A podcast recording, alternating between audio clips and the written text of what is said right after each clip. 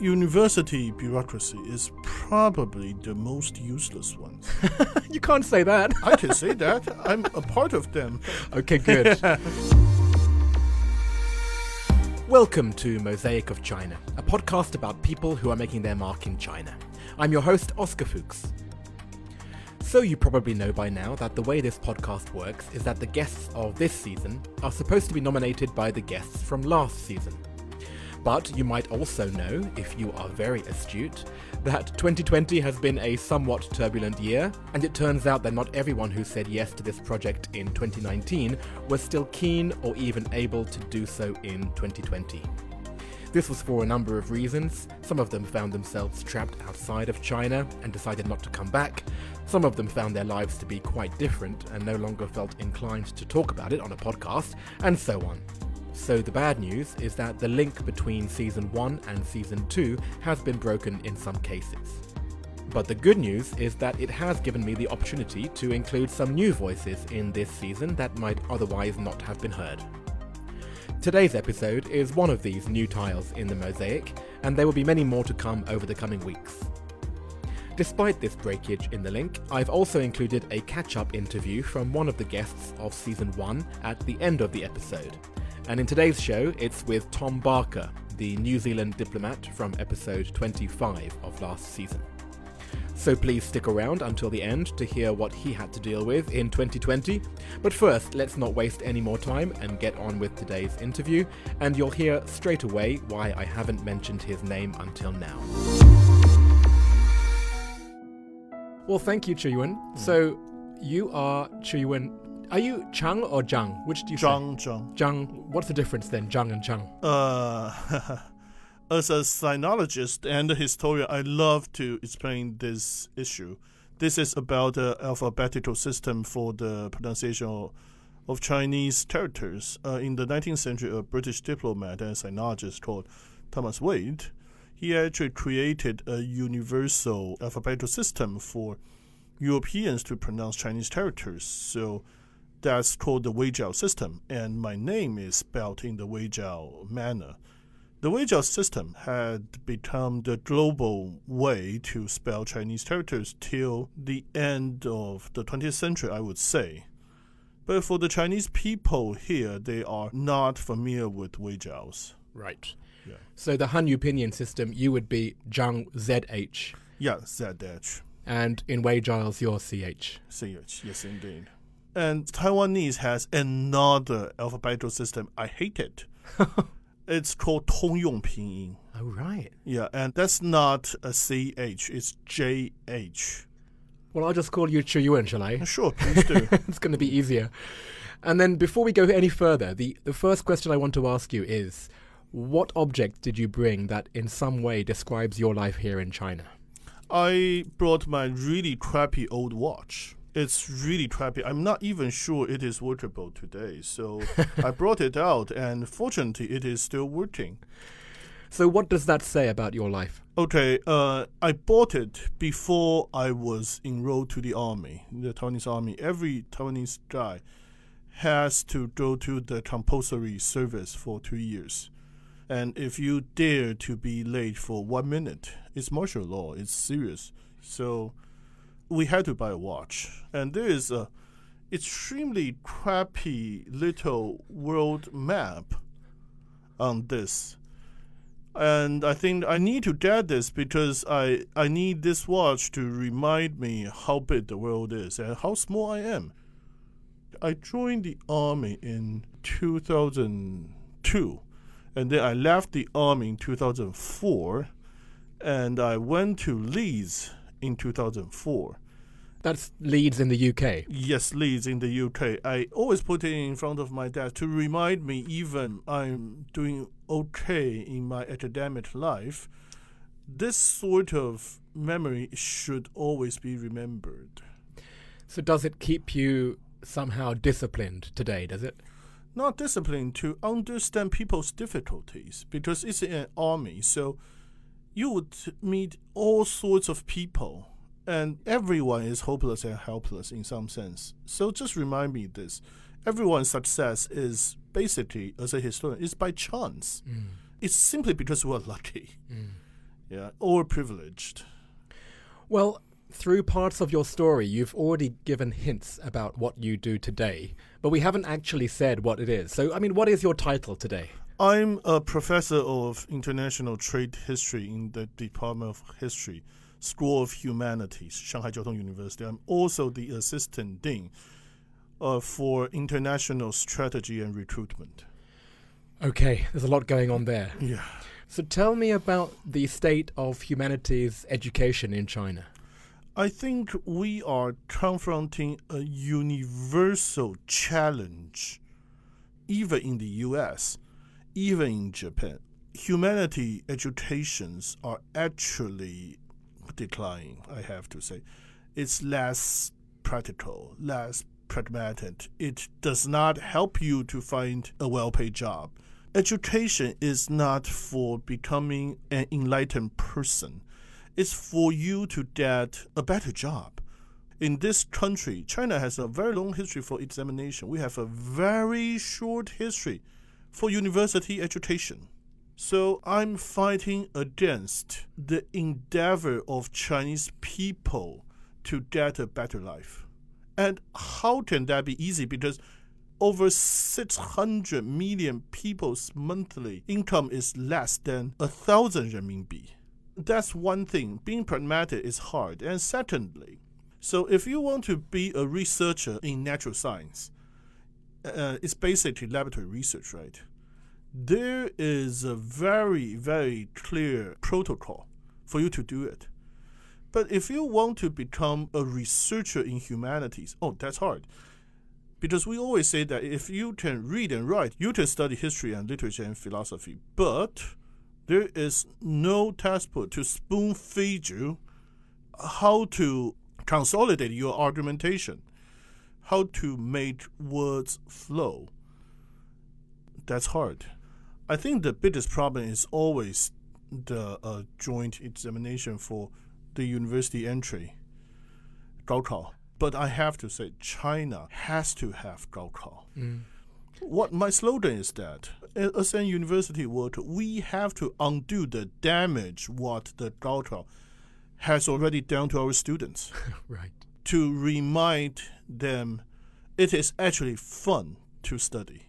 Yeah. Yeah. Because until then, it's just pressure and there's nothing else in your life apart It's only about money. Mm. It's only about the illusion that once you get a good degree, you can become a millionaire. It's no. For, I offering them the possibility to know more. And the possibility to know more would lead to the joy. And this is universal. This is not just in China. Yeah, yeah, yeah. It's definitely universal. It's Mm. it's in the UK too. Mm, mm. Yeah. So when you look through your China lens, Mm. do you see anything specifically with your Chinese students that you didn't experience elsewhere? I'm teaching at Shanghai Jiao Tong University, and I asked my student, "Have you read a book from the first word to the last word?" The percentage is pathetic. It's less than ten. It's sad. I wonder if it's that when you were in the UK, it was 10 years ago, and young people all around the world now, they don't read. Yeah, probably. Could be, right? Yeah, definitely. Because I find myself having not been used to being a student for many years, Mm. and there's just so much reading. I feel like I am the child that you're describing. Ayo. Your attention span in the last 10 years has shrunk. Even you would admit that, right? Yeah. But I think China definitely is more serious. Why? Because the Gaokao, you don't have to read a book to get good results in Gaokao. It's always about the questions and right answers, and uh, they don't care about how you get your answers, and that's cheap education. Mm. There's no right answer in the world, period. This is a funny thing because Jiaotong University, where you are, it is more famous as a scientific university. Engineering, not scientific. Oh, engineering, Yeah. right. So you being in the humanities department of that particular university, how, Yes. how do you feel that your status is in that university? Fortunately, this university is very ambitious. It wants to be a Chinese MIT, Massachusetts Institution for Technology. Since they have this sort of ambition, they need humanity's sector. Although they don't care, they don't understand. So I have to use their logics to convince them. Yeah, that's an interesting skill, which I think not everyone in academia has. In my career, I would work one day with a bank, the next day with pharmaceuticals, the next day with fashion. So I'm used to dealing with different types of decision makers. But my sense is that even though these are often the seats of learning where you're supposed to be thinking about big things and be very open, I find the administration to be extremely conservative. I think university bureaucracy is probably the most useless one. you can't say that. I can say that. I'm a part of them. Okay, good.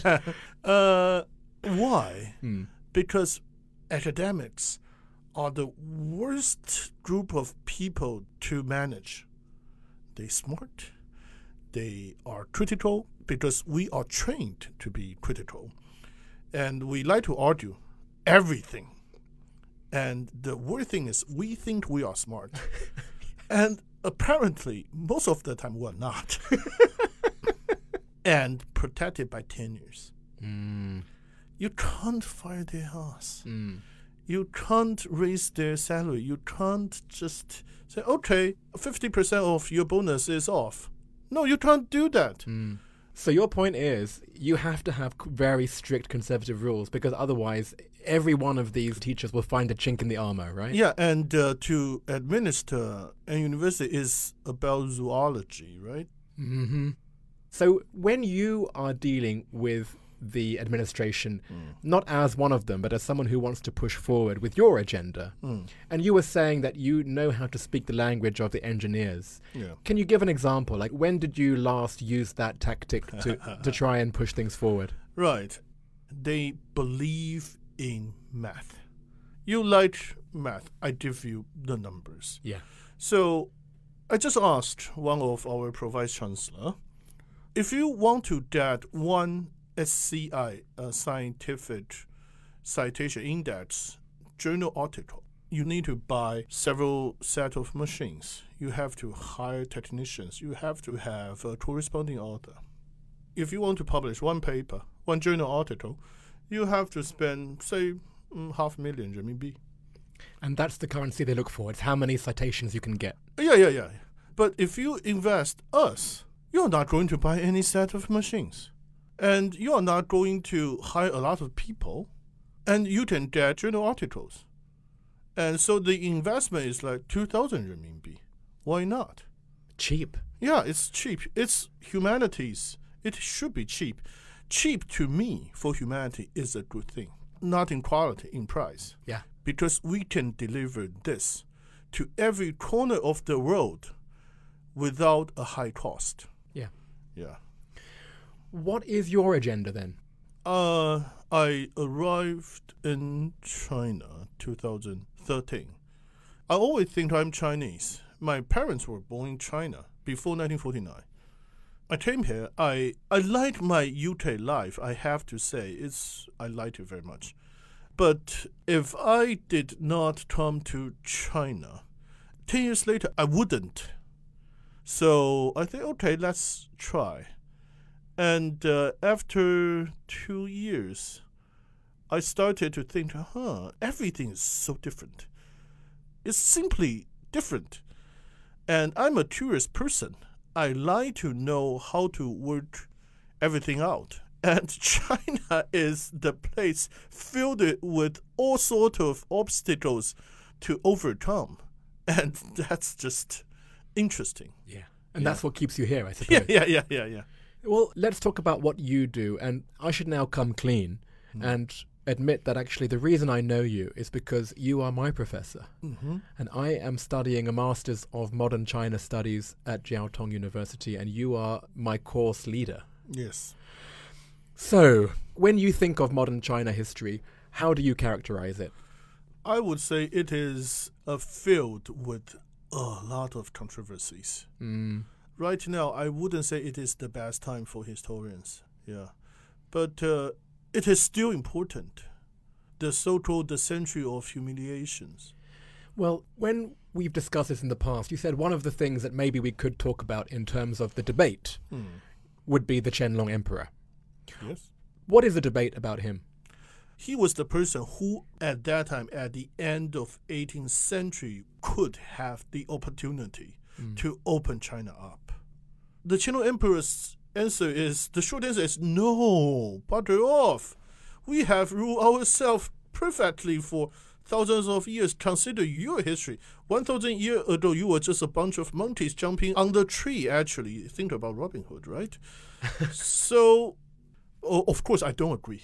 And it's funny because you see people like that today, of course, in China. Yes.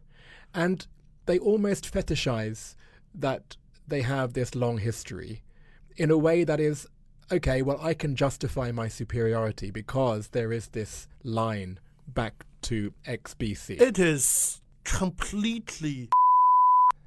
As a historian, most of the Chinese people's historical knowledge is little.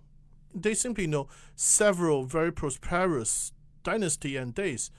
It's not history. in their defense, you know, when I think about my education in English history, we never concentrated on the failures. We always looked at how great we were in terms of the wars that we had won. So I, I wonder if it's just what happens with education systems. Yeah, I think that's universal as well. Mm. Yeah, the thing about China is that it specifically focuses on the uninterrupted culture that you can stretch back to before the Common Era. So how do you even define what China is, right? Because who, great question. what is China? China, to me, I think it's my personal historical understanding, is an empire. It's not a nation state. If you want to be a Chinese, everyone can be a Chinese in our understanding. As long as you like the culture, you like the way we think, you like the flexibility and the gray zone of our culture, you can be a Chinese. Mm. So that's another very interesting thing. So Vietnamese, Koreans, and Japanese people used to think they were real China for a long period of time because in their eyes, the Manchus were not Chinese because they did not respect Chinese culture and tradition. Right, because just for anyone who does not know, the last empire, the Qing Empire, they were not Han Chinese, they were Manchurian. Yes. Well, this is where we come on to the study of sinology. It's the China that exists in people's heads at various points in history, and it's not really always about China itself, right? No, uh, let me let me tell you, the whole world is interested in China and didn't really understand what's going on there. So when we study sinology, we the first thing we confront is that why would that particular group of people examine China from that perspective? It is a study plan or study blueprint since the medieval era all the way down to today about how they want to use China to understand what they are really interested in. Yeah, exactly. It's like a mirror to reflect what they're thinking about their own societies. Mm, I- I think I used another interesting word. It's a pinata Mm. for you to achieve your political, religious, philosophical, economic, whatsoever goal. Donald Trump is the best example. He is creating a lot of very interesting story. I say, yeah, China is not perfect, but it's not that imperfect as what you just said. Yeah. Yeah. I mean, it's fascinating. And I'm looking at your watch, the object that you brought, and I can see a kind of linear progression from being in the army in Taiwan, then studying, then becoming a professor. Was it always meant to be? Like you had always been a Oh. professor in waiting? No, I am the black sheep in my family. I was never a good student Hmm. since day one. I was extremely unsuccessful in my college life.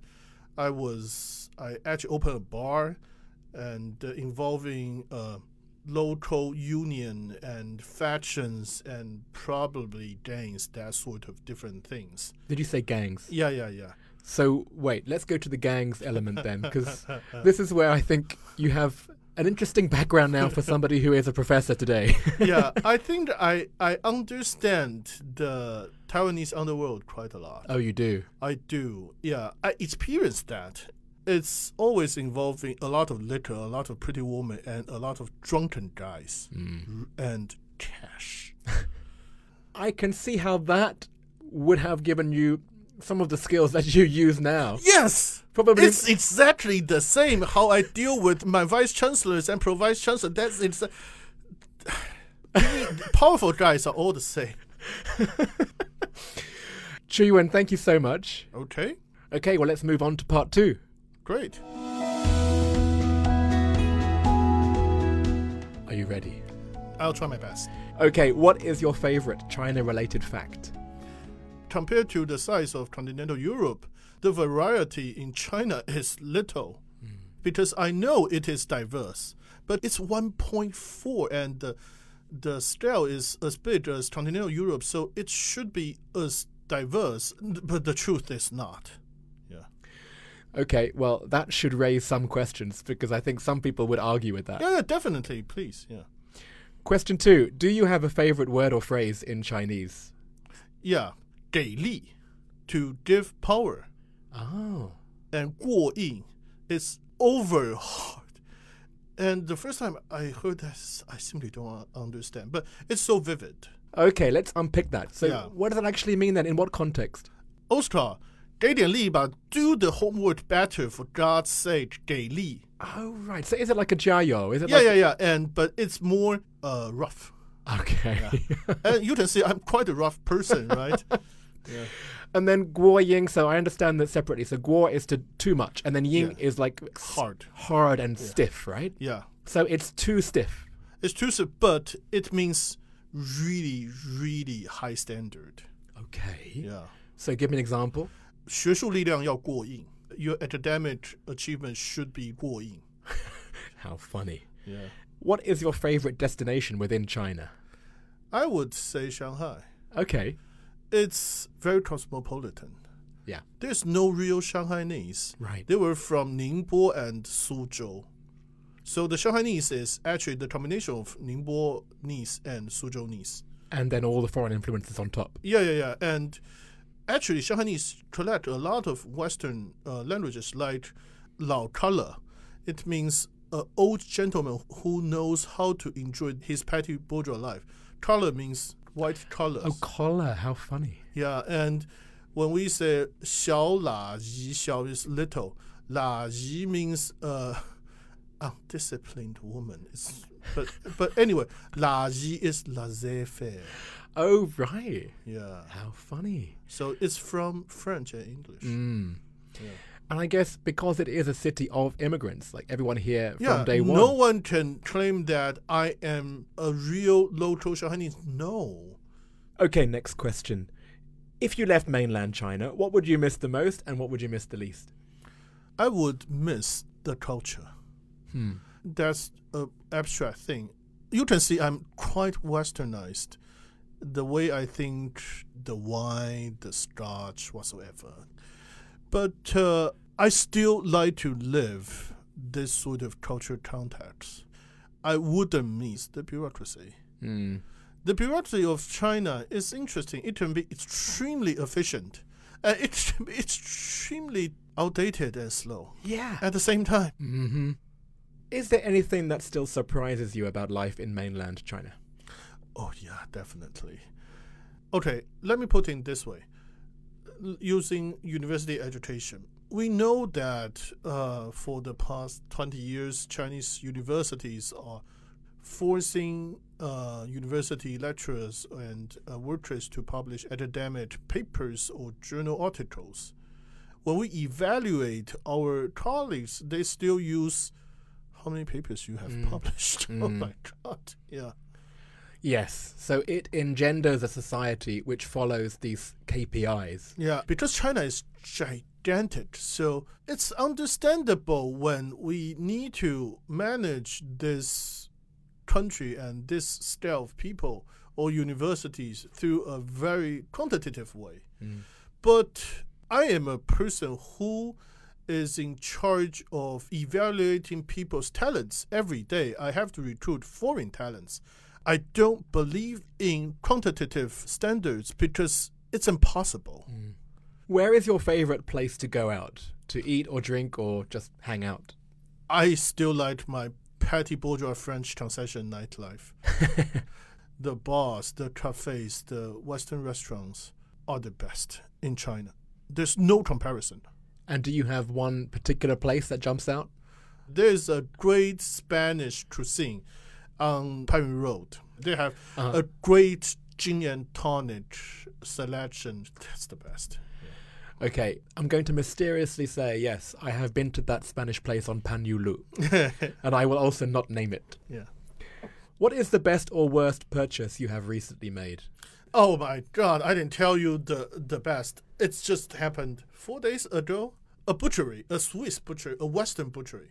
I used to have my favorite butchery on Wuyuan Lu, but th- that butchery closed, and I was pissed off.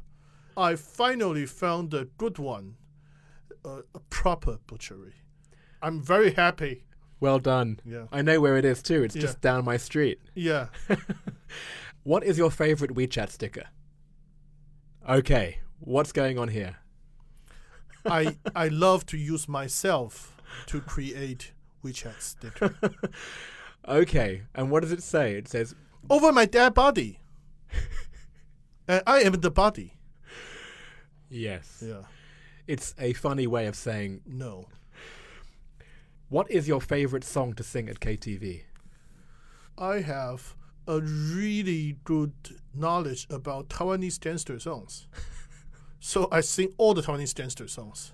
For example, one say is being lonely. It's not that sort of romantic being lonely. It's how he walked along his criminal life by himself. And it's sung in the Taiwanese dialect. Yeah. What's the Taiwanese title? Uh, 孤单. Gudan Ah. Yeah. Right, right. Well, you've shown us a really amazing window, Chi Yuen. Thank you so much for sharing that with me. My, my pleasure. And finally, the last thing I'd ask everyone in that chair is for the next season of Mosaic of China, season 3 who would you recommend that I interview next? I have a friend who, is very interesting. His name is Sun Yang.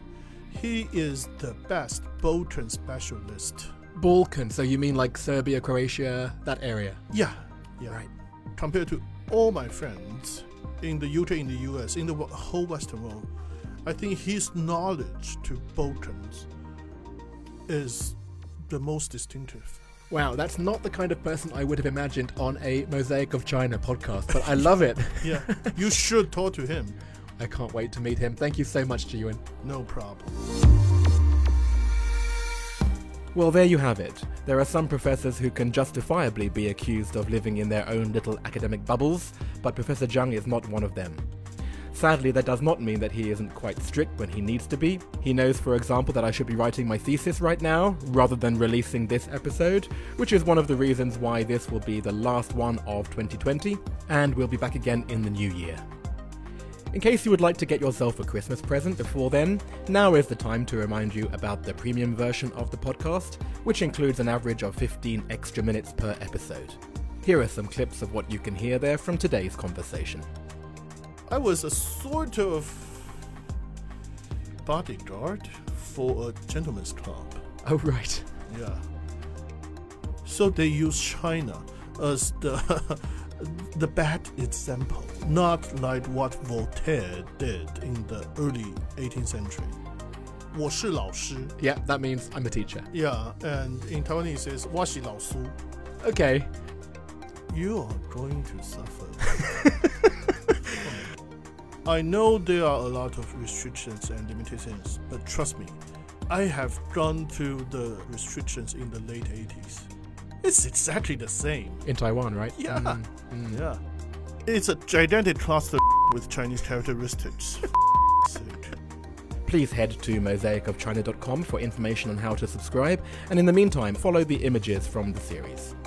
Today's include Juyuan and his object, the watch from his days in the Taiwanese army, a photo of him from those days, and a whole bunch of others. Mosaic of China is me, Oscar Fuchs, with artwork by Denny Newell. Coming up is a shortened version of my catch up interview with Tom Barker of episode 25 of season 1. There's a longer version of this also available in the premium version of the show. And I'll see you again in January.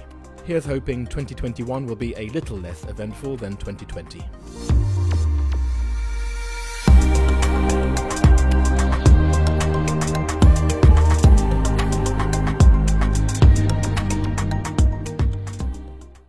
Hello, Tom. Hi, how are you? I'm well. All the better to see you yes, no, you too. It's it's been such a long time. Well, I think with all of these update chats I'm doing, it's been at least a year since we did the recording, right? That's right. Uh, probably a little bit over, maybe yes. a year and a half. Yes.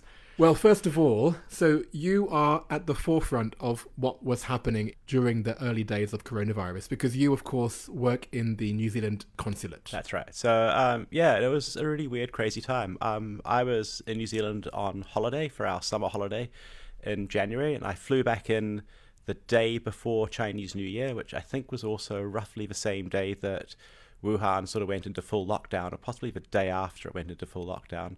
And wow, what a crazy year since. God, yeah. You know, arrived back, we had almost immediately um, an evacuation flight that we had to organise from the consulate to get all the New Zealanders in Wuhan out. And we did it from here because obviously we're a little bit closer to Shanghai. And we teamed up with our cousins, the Australians, who um, cover Wuhan in their jurisdiction. Of course, things changed, and then things started to normalize in China pretty quickly, right? It did. I mean, ironically for me, the normalization actually made me more busy. Um, so, you know, New Zealand is very small. We've made jokes about that in the past. Um, we got much smaller. Um, we evacuated all non essential staff. So we went down to two New Zealanders in the post. Uh, and then um, my boss, the consul general, went back to New Zealand. Um, that was about late March. And so for a very long period, it was just me alone in the post. But um, honestly, it felt like I was the only Kiwi in Shanghai. Well, Um, because you would have been just in that place by yourself, handling everything. Yep, I was rolling around a very large office, pretty much on my own. Even our local staff weren't coming in, um, so we had maybe at tops one other person in the office with me. People still weren't traveling into the city as much, and so I'd have these wonderful um, cycles into work, and I'd pass no one. Then I remember once in late April getting passed by four cars and being deeply offended by it. Yeah. And here we are now. It's early 2021. And what is the situation like these days then, especially personally? So you have a fully staffed team now again, do you? So I have an almost fully staffed team. I still have no consul general, so I'm still the acting consul general. Um, that will change hopefully very soon. And I'm thinking back to our episode, and we had a discussion about Confucianism. And it was about how the Chinese have kept the discipline side of Confucianism. And I'm wondering whether that was part of what explained how China was able to cope with this so well. It could be. I, I honestly don't have a particularly good story to tell around how some countries managed to do really well and others didn't. I mean, it's not a story of a particular philosophy. I think it's a story of whether people believe their government, have trust in their government, and whether they they have trust in the scientific process that the government uses to inform decision making. Yeah. To be honest, it's been immensely rewarding. Right? Because I guess there'd be times when you would scratch your head and say, "What good have I done today?" But this is not one of those times, right? Yeah, it was definitely a moment where you can go home from work most days, and I'd be able to actually look back and you know there'd be tangible things you've managed to achieve, or if you haven't achieved it, you're making progress in the right direction. As compared to most of my life, where you look back and go, did that long bit of paper I wrote, or did those five messages I sent actually make any difference in the universe, or am I just filling up the world with more junk? Well, this hasn't been junk. I really appreciated it, Tom. It's good to know that there are people like you who have been helping, and you know, you started off this conversation by saying how stressed you've been, and I think people would be very grateful for the work that you've been doing. Well, COVID has changed a lot of things, and one of them was the fact that the person you referred uh, could no longer participate in the next season. But I found a good replacement, so um, I hope that there will still be some kind of connection between you and the future series of Mosaic of China. I was always really grateful that you participated in this project, and I hope that we can continue to stay in touch. oh, very much so. I mean, I'll always be listening, so at the very least, there'll be that.